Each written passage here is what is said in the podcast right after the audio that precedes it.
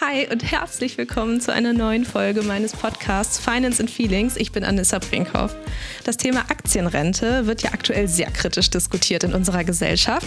Gleichzeitig wächst aber die Anzahl der Menschen in Deutschland, die in Aktien investieren. Ich finde dieses Verhältnis wahnsinnig spannend und möchte deshalb mal in Ruhe über Aktienkultur in Deutschland sprechen. Dafür habe ich mir einen der wichtigsten Aktienpodcaster Deutschlands eingeladen, Philipp Klöckner. Philipp hat BWL studiert und ist in seinem ersten Job bei Idealo zum absoluten SEO-Experten geworden.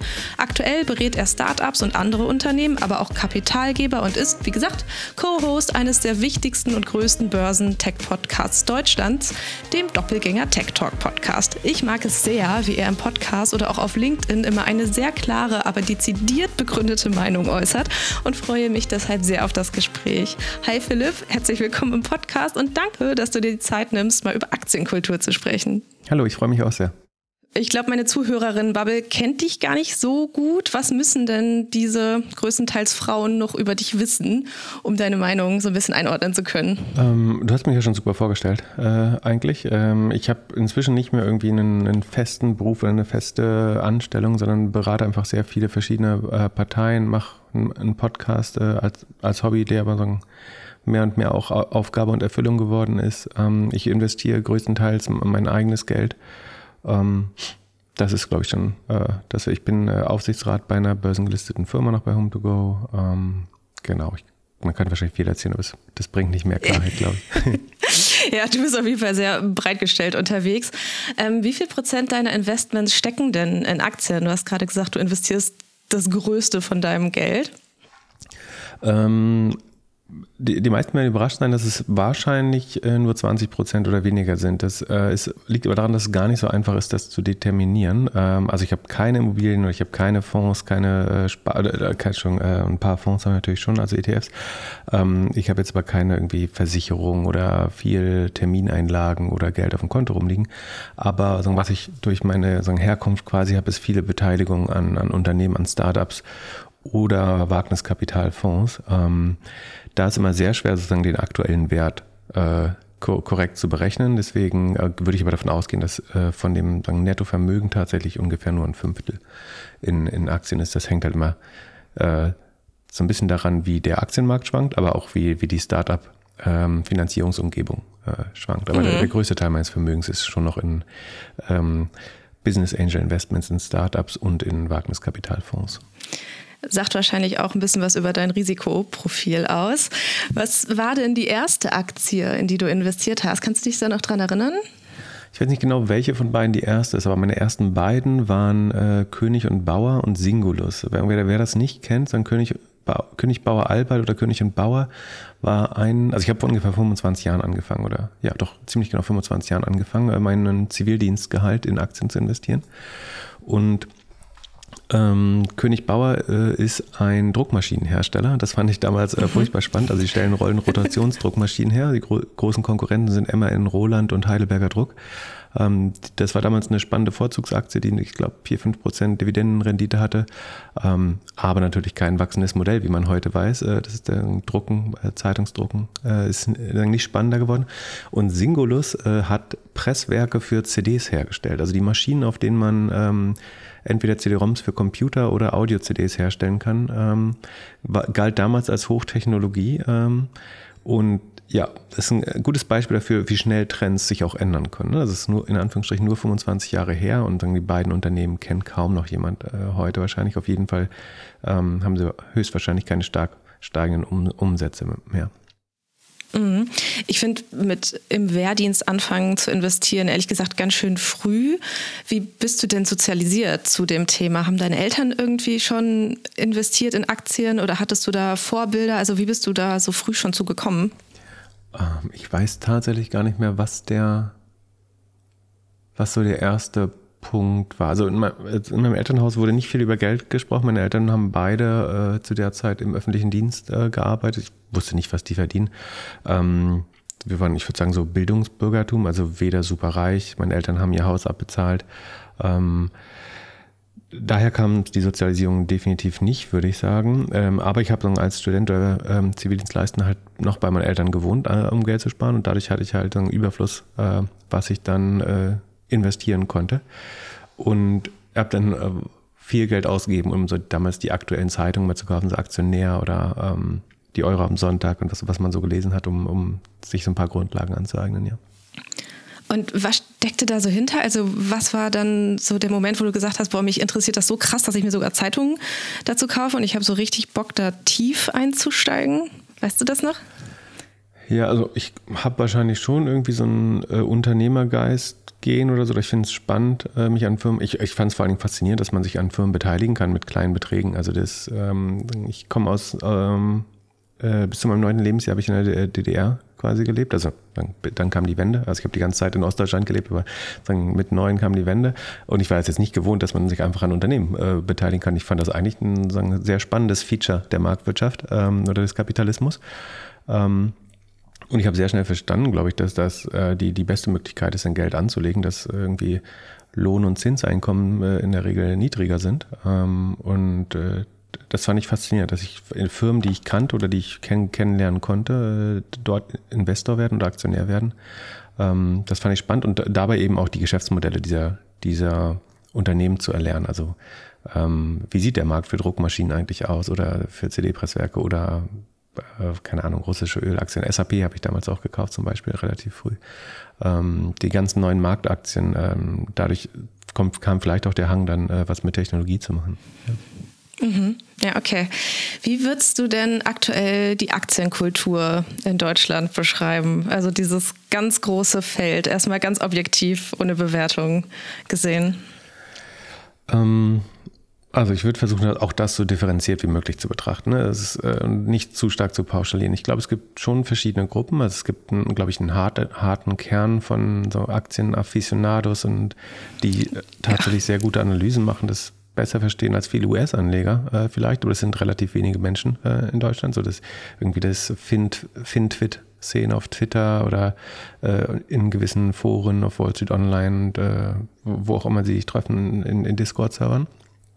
Ähm, dann gibt es, glaube ich, schon immer mehr, gerade junge Menschen, Gen Z und Millennials, die sozusagen diese, ähm, die früh verstanden haben, dass es wichtig ist, äh, vorzusorgen, dass äh, die die ETF-Sparplanlogik sehr stark adaptiert haben und trotzdem vielleicht in, in ein paar Einzelaktien auch investieren. Ähm, dann dazwischen von den Generationen, glaube ich, hat man sehr stark gelernt, dass Immobilien eine gute Altersvorsorge ist, sei, sei es selbstgenutzte oder auch irgendwie mal noch ja. eine, eine, Eigentumswohnung in, in einem Wohnblock oder Mehrfamilienhaus zu kaufen und die zu verleihen. Ich glaube, ähm, äh, das ist sehr st stark verhärtet und dahinter sozusagen die, die letzte, die, die wirklichen Boomer, ich glaube, die legen halt stark Immobilien an und äh, dann, wenn nicht, dann ganz viel tatsächlich eben noch Sparbücher und Versicherungsprodukte, irgendwie Kapitallebensversicherung oder so. Ähm, das ist sicherlich nicht äh, der, der, der, der schlauste Teil. Das heißt, ich, ich glaube schon, wir haben eine sehr diverse äh, Kultur, aber die Aktienkultur ist im Vergleich zu sagen, den nordamerikanischen Ländern äh, natürlich ähm, relativ zurückgeblieben. Noch, das muss man schon sagen. Ja. Wo, wobei man gerade in jüngeren Generationen, glaube ich, schon einen starken Wandel sieht. Das wäre auch meine nächste Frage, wie du es denn bewertest, gerade vielleicht auch in ja, Bezug auf andere Länder, würdest du sagen, wir stehen da an einem guten Punkt oder auch gerade mit dieser jüngeren Generation, die da total affiner ist, auch durch den Corona-Investment-Boom? Also würdest du sagen, wir stehen an einem guten Punkt oder ist es eher so, äh, da müsste man ein bisschen noch was tun vom Mindset auch in Deutschland? Ja, positiv formuliert würde ich sagen, wir haben noch viel Potenzial äh, auf jeden Fall. Schön. Ich glaube, junge Menschen haben eigentlich fast ausreichend Awareness. Wir leben bestimmt alle so ein bisschen auch in der, in der Bubble. Bei uns ist es noch besonders stark, aber ich glaube, dass sich das auf jeden Fall verbessert und auch weiter verbessern wird, dadurch, dass es viele so kostenlose Bildungsangebote gibt. Ähm, ich glaube, die, die Habits oder die Gewohnheiten der, der älteren Generation nochmal zu ändern, das wird relativ schwer werden. Die haben sich irgendwie bei der T-Aktie oder im neuen Markt die, die Hände verbrennt, die haben eine natürliche Skepsis noch äh, gegen Aktien. Und da ist es vielleicht so, dass er der Staat Verantwortung übernehmen muss äh, und für diese Menschen ähm, einerseits so ein bisschen als Garant eintreten und trotzdem das Geld aber in, im Aktienmarkt anlegen. Ja, also historisch gesehen hat uns die deutsche Politik ja auch eher, also wirklich aktiv eigentlich zu SparerInnen erzogen, weil es jetzt finanzielle Förderungen eher für Rentenversicherungen gab und nicht für Aktieninvestments. Wie würdest du das erklären? Also warum war für unsere Regierung Aktien nie ein Thema? Warum gab es da nicht so ein Mindset auch in den Personalien, die da unterwegs waren? Ja, ähm, schwer zu sagen. Ähm, das ist ja seit der Nachkriegsgeneration schon so. Ähm, ich, also einerseits gab es in Deutschland eigentlich immer gute Zinsen. Ne? Also man hat auf Termingeld so irgendwie was irgendwie ein bis drei Jahre war, bis zu fünf Prozent, manchmal sogar mehr Zinsen bekommen. Das die Rendite mit dem Aktienmarkt zu schlagen, ist ja gar nicht so einfach. Ne? Also in der Nullzinsphase, wenn mir der Aktienmarkt dann verspricht, er macht 7 bis 11 Prozent, äh, dann klingt das spannend. Aber wenn ich die Wahl habe, relativ risikofrei 5, 6 Prozent mitzunehmen ähm, und damit irgendwie 4 Prozent äh, Realrendite ähm, oder Risiken eingehen muss, um 2, 3 Prozent mehr zu gehen, dann, dann ist Termingeld ja oder sagen, äh, Spareinlagen auch gar kein so schlechtes System gewesen äh, in der Vergangenheit, sondern gerade mit sagen, der Nullzinspolitik kam, glaube ich, eher diese Not auf. Und ja, vielleicht ist es so ein bisschen der, der Crash der Weimarer Republik auch, der noch mitspielt. Das hat das Dritte Reich ausgelöst, eine große Wirtschaftskrise, die an der Wall Street gestartet ist, dass man zumindest die ganz ältere Nation das noch so ein bisschen mitgenommen hat. Also früher war es ja, bei unseren Großeltern war es ja absolut untypisch, dass man überhaupt, da gab es irgendwie der Costolani war ein komischer Typ so oder man hat irgendwie noch antisemitische Motive damit verbunden oder was auch immer. Ähm, Vielleicht kommt bei den ganz Älteren so ein bisschen aus, aus der Zeit und das äh, baut sich natürlich dann so in die nächsten Generationen fort. Ähm, und dann sicherlich haben so ja, eben Sachen wie der neue Markt immer ähm, sehr stark geschreckt. Und wir haben ähm, eine starke in, in Deutschland, also ein, neben der Autoindustrie ist wahrscheinlich die Versicherungsindustrie, das, wofür Deutschland am meisten äh, steht. Äh, und die hat natürlich einiges getan, äh, um das Narrativ, das äh, sicher sein und versichert sein äh, das Rentenversicherung, Lebensversicherung, dass das Bausparverträge, dass äh, das gute Anlagen sind. Der Bausparvertrag ist sicherlich auch schuld, was ja auch, glaube ich, ein bisschen ein sehr deutsches Phänomen ist. Der hat vielleicht auch ein bisschen äh, daran schuld, dass das nicht perfekt ist. Ja. Ja, finde ich total spannend, wenn man einfach sieht, wie divers die Einflüsse darauf sind, ähm, wie eine Gesellschaft so ein Thema Aktienkultur halt wahrnimmt, ne? durch Politik, aber durch Wirtschaft auch. Was würdest du denn sagen, ist eine gesunde oder eine gute Aktienkultur für Deutschland, gerade ähm, auch im Hinblick unser, auf unser aktuelles Rentensystem und die wirtschaftliche Situation? Mm, also ich glaube, wichtig ist weiter sozusagen in finanzielle Bildung zu investieren, äh, sei das irgendwie so wirtschaftliche Grundlagen in der, sagen, in der höheren Schule ähm, zu vermitteln, ähm, sodass wirklich äh, sagen, die, die breite Bevölkerung ein Grundverständnis äh, davon hat. Ähm, ich glaube, so unsere Altersvorsorge muss zwangsläufig mehr und mehr so Kapital gebunden äh, werden. So, äh, wir kommen von heute auf morgen sicherlich nicht vom Umlagesystem weg, aber sagen, das graduell äh, und inkrementell trotzdem immer weiter dahin zu gehen, äh, ist, glaube ich, wichtig und eigentlich alternativlos, wenn man so will. Also man muss sich fragen, warum sich da so stark äh, gegen gewehrt wird natürlich. Ähm, und zu einer guten Aktienkultur gehört, glaube ich, auch eine gute Regulierung, um so die, die Schäden aus sowas wie dem, dem neuen Markt oder sagen, auch was wir im letzten Exzess gesehen haben, ähm, zu minimieren und auch um sagen, schlechte Player einigermaßen, also man wird nie verhindern können, dass es mal wieder einen Bilanzierungsskandal gibt oder Firmen betrügen. Ähm, aber das dann gut zu verfolgen, ähm, die, das nachvollziehbar, für Menschen zu machen und auch, auch zu sagen, dass trotzdem der breite Markt aber sagen, gut läuft und dass wenn man breit, also jemand, der den DAX breit gekauft hat oder den MSCI World, für den war Wirecard eine Rundungs, äh, ein Rundungsfehler. Ne? Also den, den hat das ja nicht, den oder die hat das nicht betroffen äh, oder nur marginal betroffen. Ähm, genau, also die, die Narrative spielen natürlich auch ein, ein bisschen eine Rolle. Und auch natürlich Gewinner zeigen, also auch Menschen zeigen, die damit äh, gut gefahren sind, die ähm, irgendwie eisern 200 Euro jeden Monat weggelegt haben, äh, obwohl sie vielleicht nicht viel Geld hatten und dann fünf Jahre früher in Rente konnten dadurch oder mit 50 anfangen konnten zu reisen. Auch solche Geschichten zu erzählen. Und nicht nur, nicht nur die Rentner, die ihre Altersvorsorge durch Wirecard verloren haben, im Fernsehen zu zeigen. Ja, also sprichst du ja voll das gute Beispiel an. Das sind halt realistische Beispiele, ne? Nicht nur die Großaktionäre, die in Höhle der Löwen sitzen und irgendwie Unternehmen kaufen. Das ist ja so ein Vorbild. Also da kann ich mich überhaupt nicht mit ähm, identifizieren, ehrlich gesagt.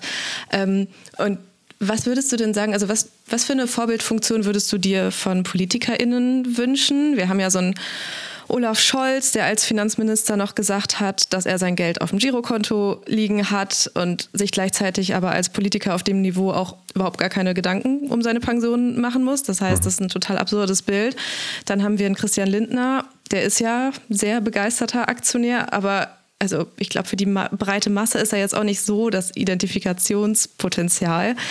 Was würdest du denn sagen, wie können PolitikerInnen als Person da auch die Situation noch beeinflussen?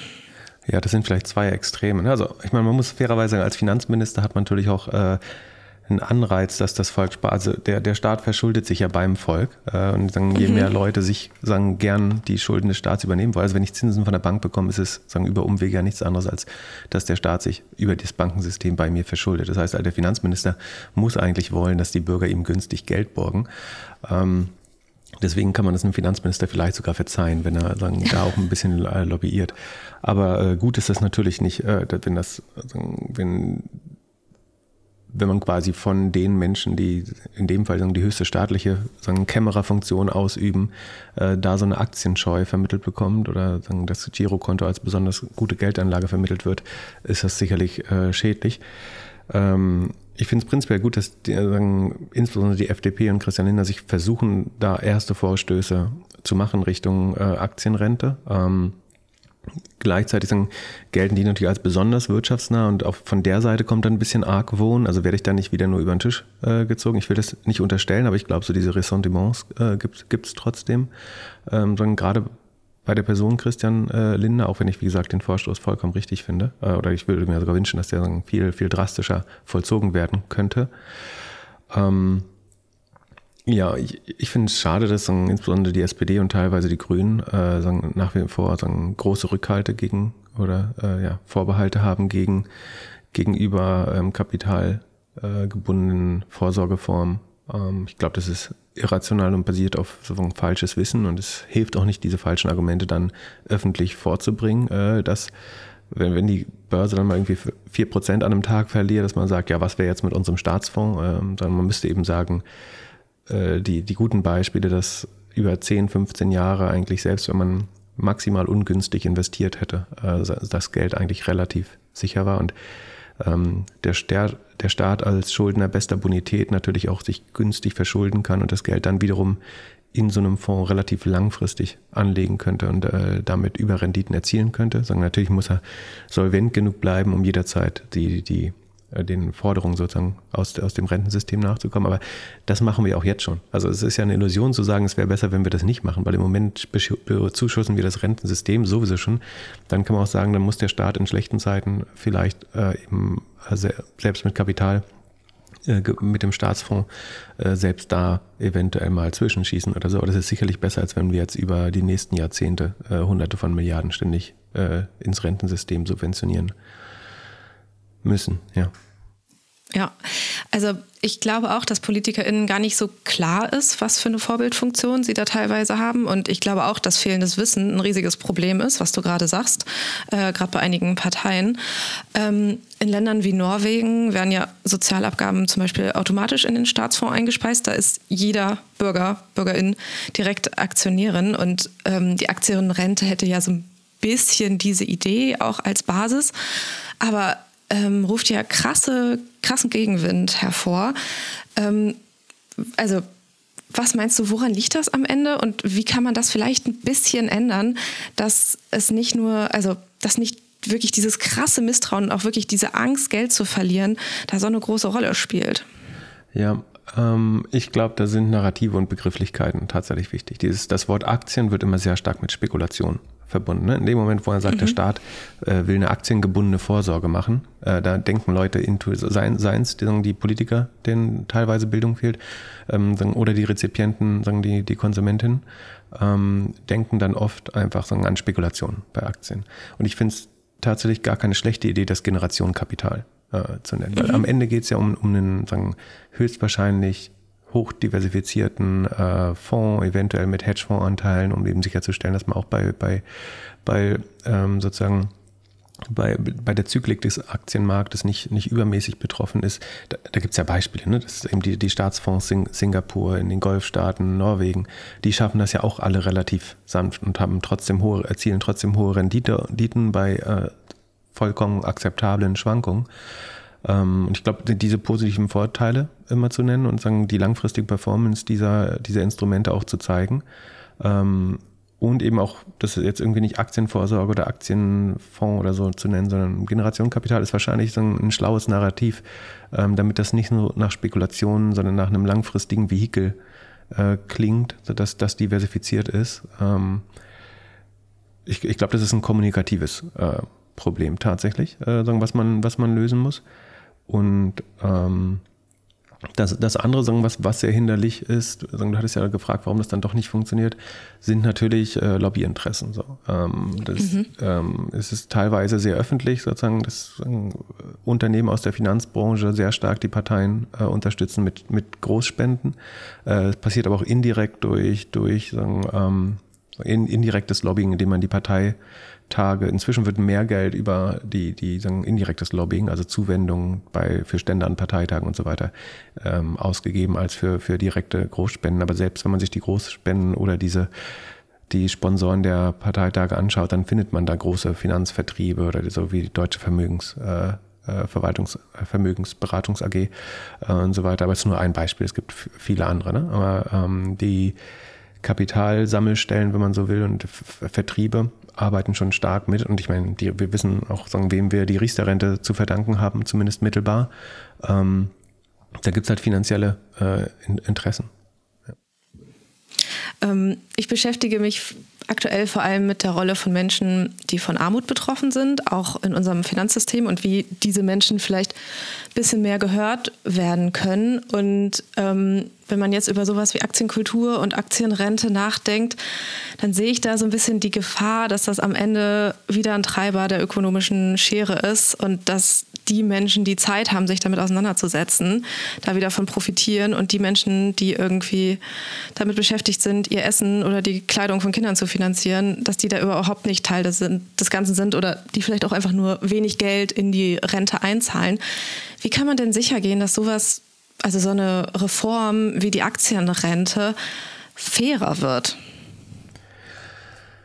Ja, also ja, also natürlich ist es problematisch, dass manche Leute einfach gar nicht das, das Geld aufbringen können, um selber vorzusagen. Ich, vorzusagen. Ich glaube, wir bräuchten vielleicht drei oder drei Dinge könnten helfen. So, ob das dann politisch gewollt ist oder demokratisch äh, legitimiert werden kann, äh, ist eine andere Frage. Aber ähm, das eine ist, ich glaube, da gibt es Beispiele in den USA auch für, dass, dass Leute, die selber einfach nicht vorsorgen können, also die einfach keinen Pfennig über haben, dass da dann der Staat eine Minimalförderung, also dass man sagt, man zahlt eben 30 oder 50 Euro trotzdem in den Sparplan oder eben in den Staatsfonds einfach ein und reserviert das quasi für diese Leute, die selber nicht vorsorgen können. Oder man will sie vielleicht auch ihnen gar nicht die Bürde geben, das eigenverantwortlich zu machen. Ähm, sagen, da ist es, glaube ich, sinnvoll, dass der Staat so ein bisschen paternalistisch ähm, sagt, so für dich zahlen wir 30 Euro im Monat ein, da kommst du auch nicht ran. Ähm, mhm. Aber wenn du 65 bist, darfst du das langsam entsparen oder zahlen wir dir eine Rente daraus aus. Ähm, dann ähm, glaube ich, ist wichtig, dass wir ein progressives Steuersystem äh, behalten, um, um also dadurch, dass dann die Menschen mit Geld auch mehr Zugang zum Kapitalmarkt dadurch automatisch haben, äh, dass, dass das sagen, zu einem gewissen Grad zumindest wieder äh, so unbürokratisch wie möglich umverteilt wird.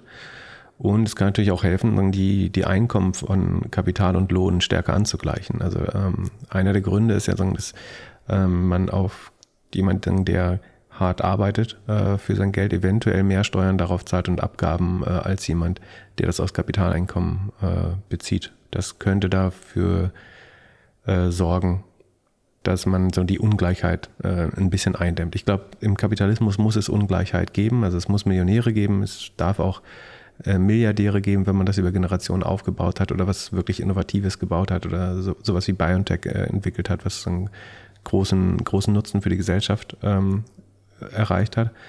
Ähm, aber man muss der Anspruch muss schon sein, dass auch den Menschen, denen es am schlechtesten geht, äh, dass auch die so jede Dekade etwas besser dastehen und dazu könnte so eine Mindestaltersvorsorge zum Beispiel auch beitragen. Ja? Mhm, spannend. Ähm, welche Verantwortung oder Möglichkeiten hat denn die Finanzwirtschaft selber, auch vielleicht all die, die sich mit Investment konkret beschäftigen? Also wie könnten die unsere Aktienkultur ein bisschen positiver beeinflussen? Ja, ich befürchte, die haben halt keine, kein Incentive, wie man sagt, oder keine Anreize, äh, um diese Kultur zu verbessern, weil sie profitieren ja sehr direkt durch hohe Vertriebsprovisionen, durch hohe Managementgebühren von der äh, sagen, finanziellen Illiteracy oder ähm, wie sagt man das da, sagen, äh, un fällt das Wort nicht ein. Also die, sagen, die finanzielle Unbildung oder nicht Nichtbildung ähm, der Menschen, weil sie eben über Strukturvertriebe oder Bankvertrieb, über den Bankvertrieb halt Produkte mit irgendwie 5% Aufgeld als Vertriebsprovision, 2% äh, Managementgebühren oder teilweise noch mehr äh, vertreiben können. Dass diese Provisionen sind deren Umsätze und irgendwann auch äh, Gewinne. Ähm, für den Sektor, sagen Finanzindustrie als Ganzes, kann es nicht spannender sein, Menschen für 0,2 Prozent äh, sagen TR, der Total Expense Ratio, ETFs zu verkaufen, wenn ich, wenn es Leute gibt, die das zehnfache zahlen für einen gemanagten Fonds, der letztlich eventuell nicht mehr Aufwand äh, darstellt. Das heißt, da haben wir einfach eine falsche Anreizlage. Deswegen wird das auch immer wieder besprochen, ob man sagen, gewisse Provisionen nicht auch sagen, verbieten sollte äh, oder unterbinden oder die, die Beratung äh, noch verbessern. Ähm, das heißt, vom, vom Markt her oder plus man muss äh, befürchten, dass eben auch da Lobbyinteressen dafür sorgen, dass es eben nicht unterbunden wird. Ähm, das Gute ist, dass nach und nach der Markt vielleicht doch helfen könnte, weil diese hohen Margen natürlich auch die Opportunität für neue Produkte sind. Also für, für Neo-Broker, für Robo-Advisor, für, für Firmen, die oder Apps, die Sparpläne besonders einfach zugänglich machen. Und sagen, die Verbindung aus Marktkräften und sagen, Mündigkeit und Bildung könnte zumindest nach und nach in den jüngeren, und man sieht ja, in den jüngeren Generationen würde ich sagen, gibt es eine stärkere Veranlagung, das zu nutzen. Ähm, das ja. würde mich wundern, wenn man das nicht sieht. Ähm, aber das, das, funktioniert natürlich nur sehr, nur sehr allmählich. Ähm, aber ja, das, das ist so ein bisschen meine Hoffnung. Ansonsten aus der Industrie selber wird das nicht kommen. Also man kann nur hoffen, dass ein junge, agilere Player diese, diese Schwäche und die Angreifbarkeit dieser hohen Provisionen mehr und mehr ähm, als Motivation nehmen, bessere, günstigere, skalierbare Produkte äh, anzubieten. Mhm. Äh, FinfluencerInnen füllen da ja so eine Lücke, weil die so ein bisschen die Begeisterung ähm, dafür, ähm, für das Thema irgendwie erhöhen und auch so ihre eigene Geschichte ähm, erzählen können. Keine Ahnung, ob du selber ein Finfluencer bist oder ob du dich so siehst. Ähm, wie siehst du denn diese Rolle oder wie findest du das, was äh, da auf den sozialen Medien in seiner ganzen thematischen Breite stattfindet? Ja, auch da gibt es wahrscheinlich so The Good, The Bad and The Ugly. Ähm, also mhm. ich, ich, selber würde mich nicht Influencer nennen und ich würde mich auch nicht beleidigt, wenn jemand das tut, sondern ich, nach meiner Definition äh, heißt das, dass man sagen, hauptsächlich davon lebt quasi und sich dann auch oft rückvergüten lässt von Werbetreibenden. Das ist sagen, okay. bei uns zumindest nicht der, der Haupterwerbscharakter oder nicht, nicht der Anteil mit dem Haupterwerbscharakter. Ähm, trotzdem beeinflussen wir natürlich finanzielle Entscheidungen, die Menschen treffen und versuchen äh, so auch Bildung äh, zur Bildung beizutragen.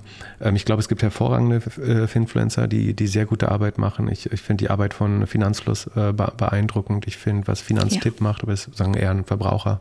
Äh, so ein Verbrauchermedium würde ich vielleicht sagen, aber darauf kommt es ja nicht an, beeinflussen auf jeden Fall auch Entscheidungen.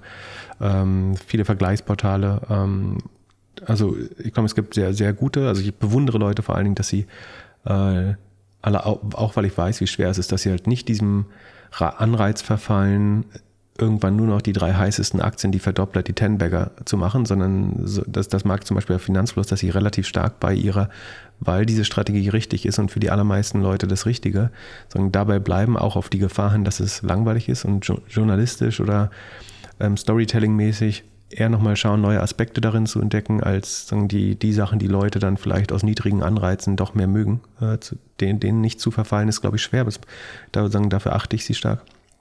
Ähm, es gibt Leute, die dann vielleicht dass die Themen gar nicht so gut verstehen, aber viel Aufmerksamkeit haben. Und ich glaube, auch die sind wichtig, um Leute äh, daran zu führen. Äh, ich, ich glaube, es bringt nichts, wenn man so die, die letzte Generation Fondsmanager, äh, die, die irgendwie in, in Podcast oder im Fernsehen bei NTV erklären, äh, was eine Basispunktänderung äh, von 25 Basenpunkten am Zins jetzt für die deutsche Kfz-Industrie heißt oder so.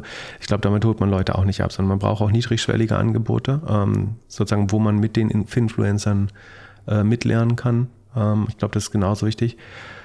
Und ähm, ich glaube, man braucht Regulierung, um sagen, die, die ugly, die, die Leute, die versuchen, Aufmerksamkeit aufzunutzen, äh, auszunutzen, die eigentlich nur versuchen, Kunden für Trading-Portale zu generieren. Ähm, ich glaube, da muss man zumindest dafür sorgen, dass keine falschen. Äh, ich, es lässt sich wahrscheinlich verbieten, so wir glauben ja an mündige Bürger und sagen, versuchen liberal zu sein, was das angeht. Ähm, aber man muss zumindest sagen, illegale Angebote, wo einem Trading-Plattformen nur vorgespielt werden äh, oder unter falschen Vorhaltungen, falschen Zinsversprechen, falschen Renditeversprechen äh, Angebote vermarktet werden. Äh, ich glaube, da muss man auch mit aller Härte äh, gegen vorgehen, weil das für die Aktienkultur tatsächlich sehr schlecht ist. Ja, ich versuchte auf jeden Fall auch mal Verständnis für ähm, zu erwirken und nicht nur für FinfluencerInnen, sondern auch normale InfluencerInnen, die ganz andere Themen haben, aber dann mal das Thema Finanzen anschneiden. Klar, auch da muss man ein bisschen regulieren, was die dann irgendwie bewerben und so, aber wenn du in eine Bubble sendest, die noch nie was mit dem Thema Finanzen zu tun hattest, dann hast du halt einfach so einen Wirkungsgrad, was du da erreichen kannst. Und vor allem bei weiblichen InfluencerInnen sehe ich das auf jeden Fall. Wobei ich jetzt auch nochmal beim letzten Thema wäre, was ich gerne mit dir besprechen würde. Und zwar, ähm, ich setze mich ja sehr für Female Finance und Frauen und Finanzen ein. Und aktuell ist die Lage in Deutschland einfach noch so, dass Männer bei quasi allen finanziellen Aspekten bevorzugt werden und sei es, mhm. ähm, dass es den Gender Pay Gap gibt oder auch Geld immer noch als klassische Männeraufgabe wahrgenommen wird. Wie würdest du denn sagen, kann man Männer noch ein bisschen mehr in die Verantwortung nehmen? Ich möchte immer nicht dass die Frauen das System ändern, von dem sie eh schon diskriminiert werden, sondern sozusagen die, die davon profitieren, dass man die ein bisschen motiviert, was zu machen. Also was können Männer dafür tun, um diese Bevorteiligung, dieses System so ein bisschen zu brechen und vielleicht auch in ihrem persönlichen Umfeld einfach schon mal so im Kleinen was dafür zu tun, dass da Frauen sich anders im Umgang mit Geld fühlen oder auch anders mit Geld umgehen, mit Investments? Ja, also vor allen Dingen glaube ich nicht, äh, also es beginnt sicherlich mit nicht auf sagen, klassischen Vorurteilen rum, rumzureiten, äh, sagen, wie du gerade genannt hast teilweise. Ähm, ich glaube, hier ist es zum Beispiel, meine Freundin hat, ich glaube, fast eine ähnliche Summe und auch lustigerweise viele Einzeltitel in ihrem Altersvorsorge-Depot äh, bei, bei dem Neobroker. Also ich habe nach ein anderes Depot, aber das sozusagen was der Altersvorsorge dient, äh, so als Notgroschen. Ähm, da sind wir relativ ähnlich, würde ich sagen, und ähm, diskutieren auch zusammen, äh, wo, wo, wir investieren. Äh, und teilweise macht sie viel mehr, weil sie sehr stark auf SRI oder ESG achtet. Äh, macht mhm. sie teilweise sogar mehr Research als ich vielleicht. Ähm, ich glaube, es ist geduldig über Dinge äh, zu, zu sprechen auch so und auf keinen Fall zu sagen, so du hast da keine Ahnung von, weil, weil jemand anfängt, weil die Wahrheit ist ja auch, die Männer haben mal irgendwann angefangen damit. Die sind ja nicht sagen, als Finanzjongleure geboren worden. Sagen, oder, also, Erstaunlicherweise, ja. Genau, also mhm. auch die haben mal angefangen, die haben mal Fehler gemacht, äh, die waren mal auf der falschen Trading-Plattform äh, oder haben sind den falschen Influencern gefolgt oder den falschen Twitter-Accounts oder hatten falsche Gurus. Ähm, sich das be bewusst zu machen, dass das alle mal äh, angefangen haben. Ähm, definitiv so kein Mansplaining von oben äh, herab zu machen, äh, aus der Logik raus. Dann ist, glaube ich, unheimlich wichtig auch, dass wir äh, sagen auch weibliche Vorbilder äh, einfach äh, haben. Ähm, bei den äh, Börsenkommentatorinnen äh, passiert das tatsächlich äh, schon ganz oft. Äh, das ist die Frage, ob es aus den richtigen Motiven passiert, aber ähm, ich glaube, es ist gut, dass es so Vorbilder wie Kathy Wood äh, gibt, was man jetzt auch von der halten mag, ne, aber dass man da hinkommen kann, äh, so große Summen zu, zu ähm, verschieben und sagen, auch so wahrgenommen zu werden und so eine Stimme zu haben. Ich bin kein großer Fan von Kathy Wood, aber ich finde es wichtig, dass es solche sagen, Charaktere gibt ähm, auch auf der politischen Seite irgendwie eine äh, Margarete Vesta oder Lina Kahn in den USA, also auf der Regulierungsseite, äh, finde ich wichtig. Oder Christine Lagarde, so, dass es möglich ist, dass die EZB-Präsidentin äh, eine Frau ist, eine erfahrene Frau, so, die hart dafür gearbeitet hat. Ähm, dass wir weibliche Wirtschaftsweisen haben mit Frau Grimm und Frau Schnitzer, äh, ist, glaube ich, super wichtig. Also, dass all diese Gremien auch mit Frauen besetzt werden.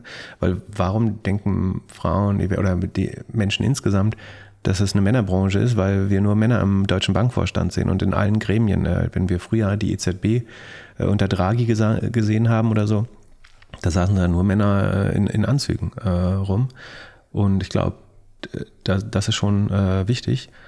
Ähm, es gehört dazu, dass Frauen auch die Verantwortung wahrnehmen, über, über Geld zu reden. Also dass es ähm, auch mediale Produkte gibt für, für Frauen. Äh, ich, ich glaube, also unser Podcast hat zum Beispiel leider nur eine Frauenquote von 10. Und ich glaube, teilweise ist das die derzeitige Struktur des Marktes, wenn man so will. Und natürlich liegt es aber auch daran, dass da zwei, zwei Herren miteinander reden, äh, in, in einer gewissen Form, so in so einem Laber-Podcast.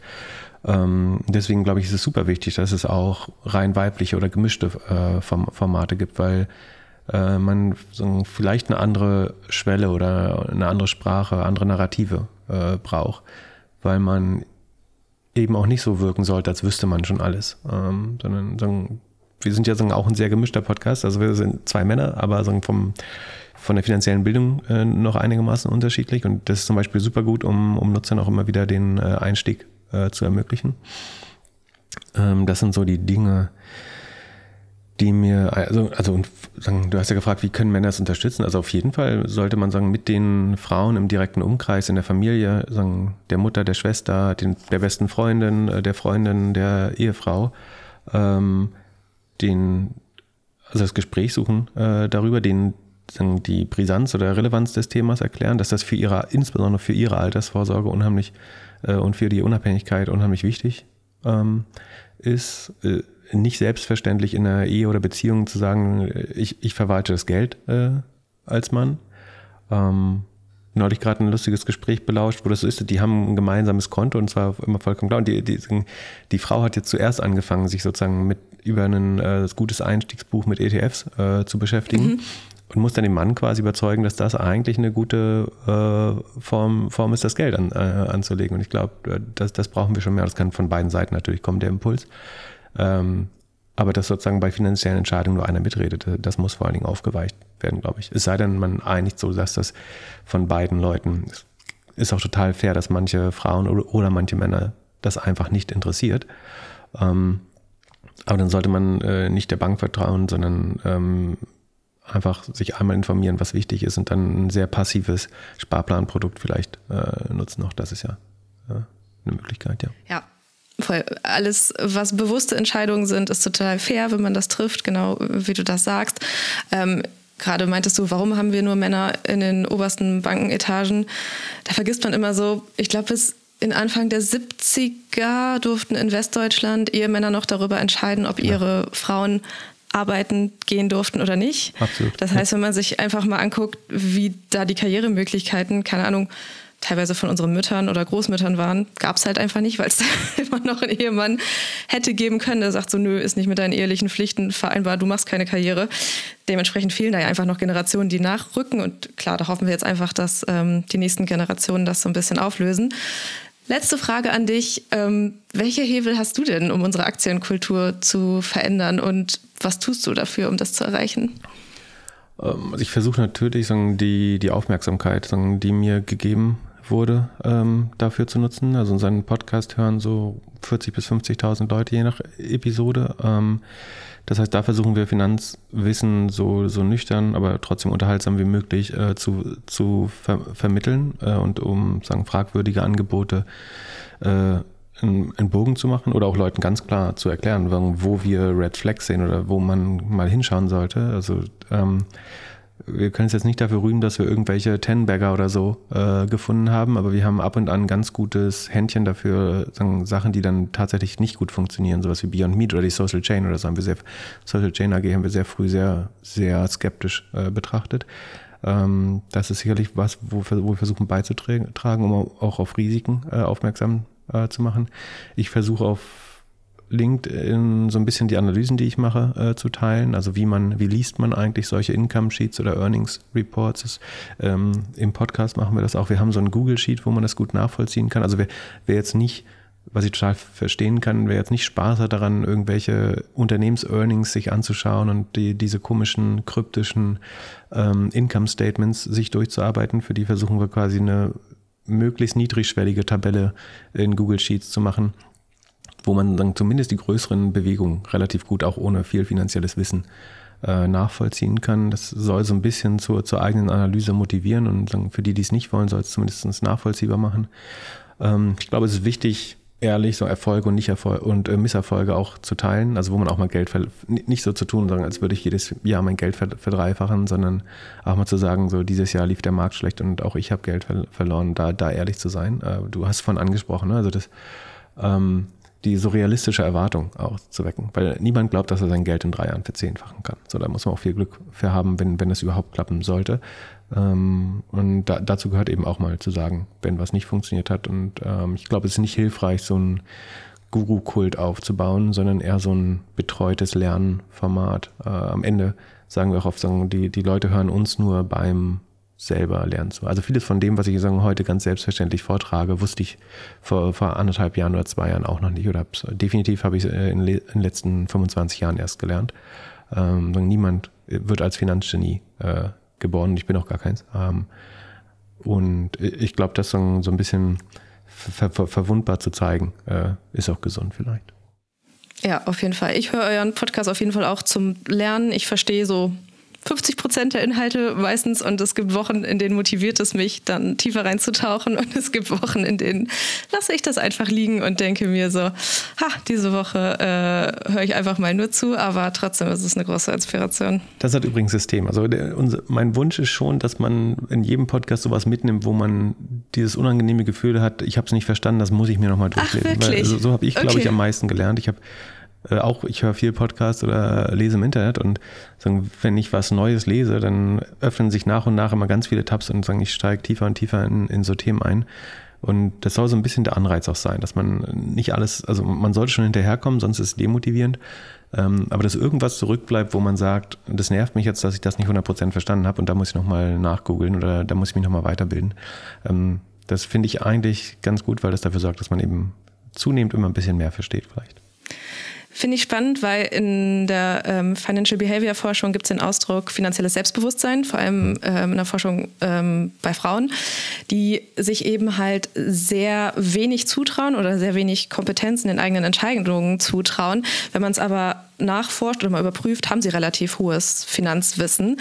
Ähm, ich glaube, das ist so ein bisschen auch vielleicht dem geschuldet, wie viele Frauen oder Männer im Verhältnis zuhören. Ich habe auch Wochen, in denen sage ich, ertrage ich gerade nicht, dass ich wieder so eine Folge habe, wo ich überhaupt gar nichts verstehe und ich brauche jetzt diese Woche mal das Gefühl, dass ich Sachen nachvollziehen kann. Wenn mir jetzt noch jemand spiegelt, dass ich keine Ahnung von irgendwas habe, ähm, tut das meinem finanziellen oder generellen Selbstbewusstsein gerade nicht so gut.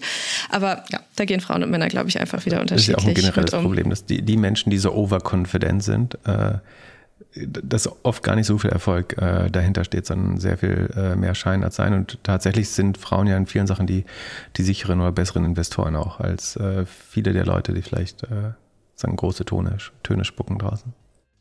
Das lasse ich als Schlusswort jetzt einfach mal so stehen. Ich danke dir für deine Zeit. Danke, dass du im Podcast zu Gast warst. Sehr gern, hat viel Spaß gemacht.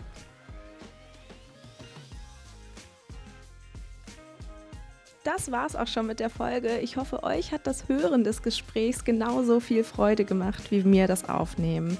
Dies ist ja noch ein ganz kleiner und junger Podcast, deshalb würde ich mich wahnsinnig über Bewertungen und Kommentare auf Spotify, iTunes und Co freuen, um mehr Reichweite und Sichtbarkeit zu bekommen. Tausend Dank euch und bis zur nächsten Folge.